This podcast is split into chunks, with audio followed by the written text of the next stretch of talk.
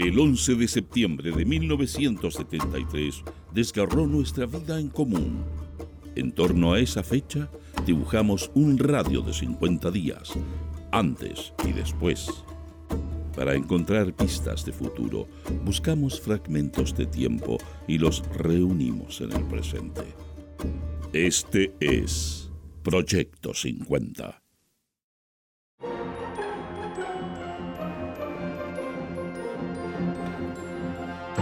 Buenos días.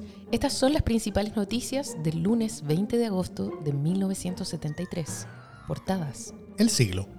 Mopare. 48 horas de duelo por asesinato de Balboa. Indignación causó el alevoso crimen fascista. Hoy a las 11 son los funerales.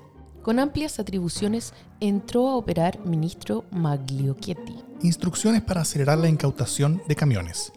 El interventor militar coronel Aquiles López Barrenechea solicitó ayer a Dirinco que a partir de las 9 horas se trabaje en la incautación de vehículos un mínimo de 8 horas diarias para acelerar el proceso. O'Higgins, el patriota, el revolucionario y su gran lucha. El Mercurio. Rugby. Selección ganó al Vitry de Francia 16-15. Atletismo. La van saltó 2 metros. Paro nacional contra el gobierno.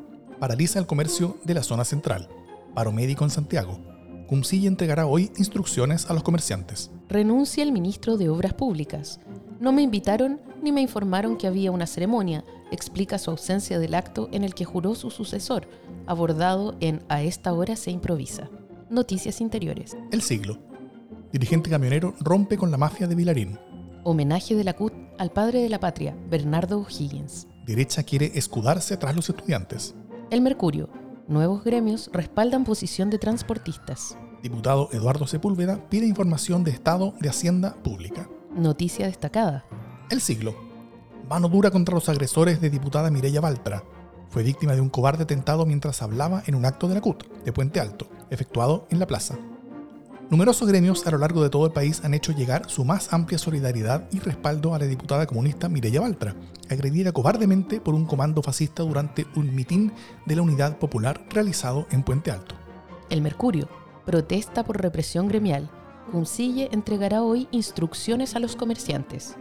El presidente de la Confederación del Comercio Detallista y la Pequeña Industria, Rafael Cuncille, se dirigió ayer al país por una cadena de emisoras reiterando la solidaridad del gremio en la lucha de los transportistas, pidiendo a las bases que se mantengan alerta y anunciando que en las próximas horas entregará nuevas instrucciones al comercio afiliado. Umsille manifestó que la paciencia del gremio ha llegado a su límite y no podemos defraudar a nuestras bases sin exigir que se resuelva por la autoridad máxima del gobierno nuestro legítimo reclamo. Ese no es otro que el cumplimiento integral del Acta de Noviembre. De nuestro ranking musical de la semana suena Killing Me Softly with His Song de Roberta Flack.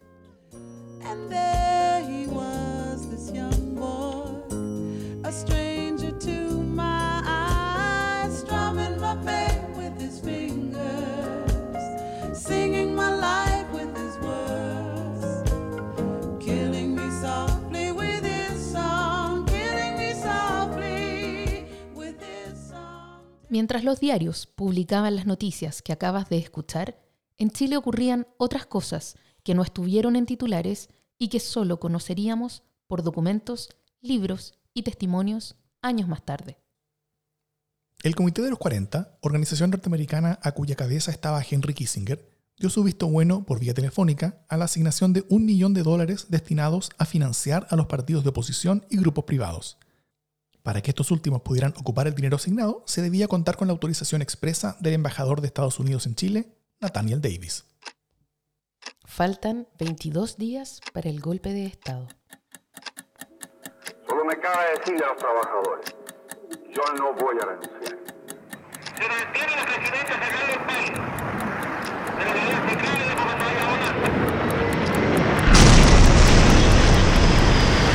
Fuerzas Armadas y de Orden han actuado en el día de hoy solo bajo la inspiración patriótica.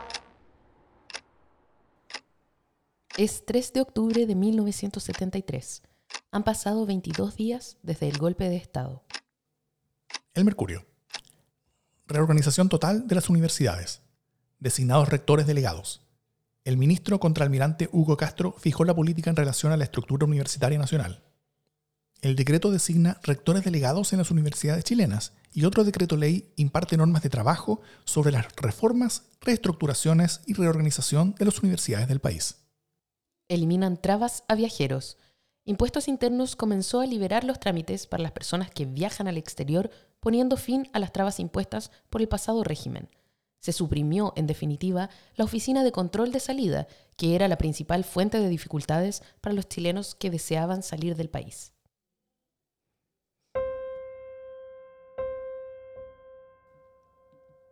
En este día sabemos que fueron asesinados Segundo Moreira Bustos, 22 años, pequeño agricultor sin militancia en Galvarino, Juan Francisco Hernández Guajardo, 39 años, comerciante sin militancia en la Florida, Luis Castillo Ahumada, 22 años, sin militancia en Los Ángeles, José Rodríguez Peña, 49 años, sin militancia en Los Ángeles, Palermo Sandoval, 41 años, obrero sin militancia en Los Ángeles. Juan Rodríguez Aquebeque, 20 años, zapatero sin militancia en Ñuñoa. Francisco Calderón Nilo, 19 años, obrero agrícola sin militancia en Paine. Domingo Galás Salas, 23 años, obrero agrícola sin militancia en Paine.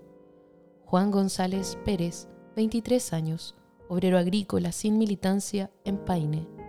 Juan Núñez Vargas, 33 años, obrero agrícola socialista en Paine.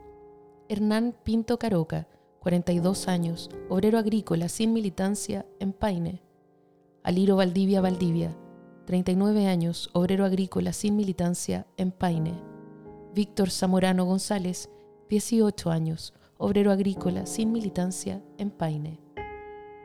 José Cabezas Bueno, 21 años, obrero agrícola sin militancia en San Bernardo.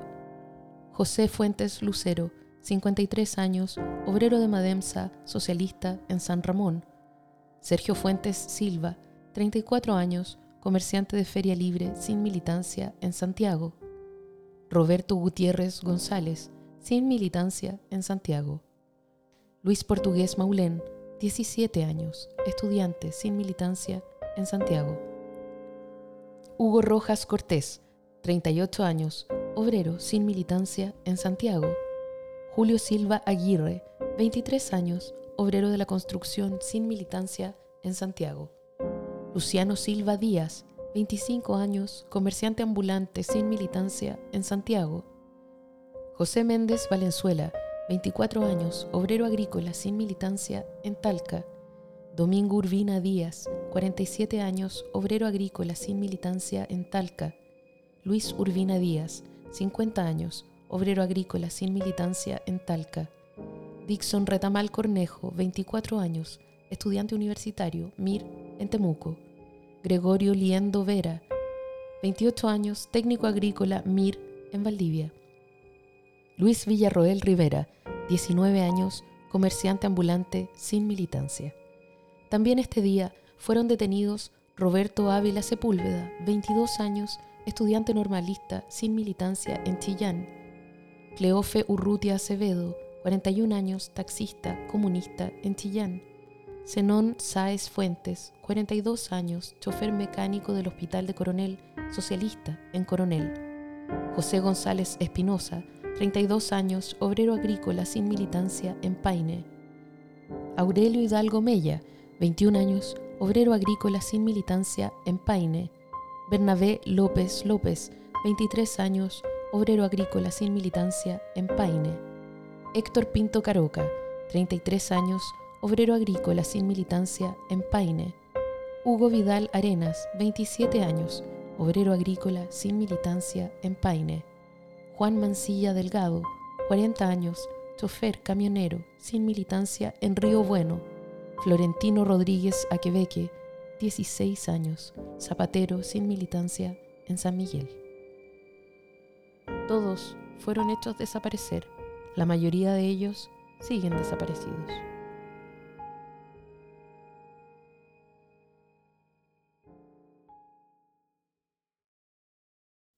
Proyecto 50 es una iniciativa de democracia en LSD, Radio Universidad de Chile, Instituto Milenio Biodemos, COES y Factor Crítico. Escucha Proyecto 50 diariamente en tus plataformas favoritas de podcast y en Radio Universidad de Chile. Síguenos en Twitter e Instagram como arroba Proyecto 50CL y escucha también nuestro espacio de análisis semanal cada lunes a través del podcast Democracia en LSD. Encuentra las fuentes y más detalles del proyecto en las notas de cada episodio.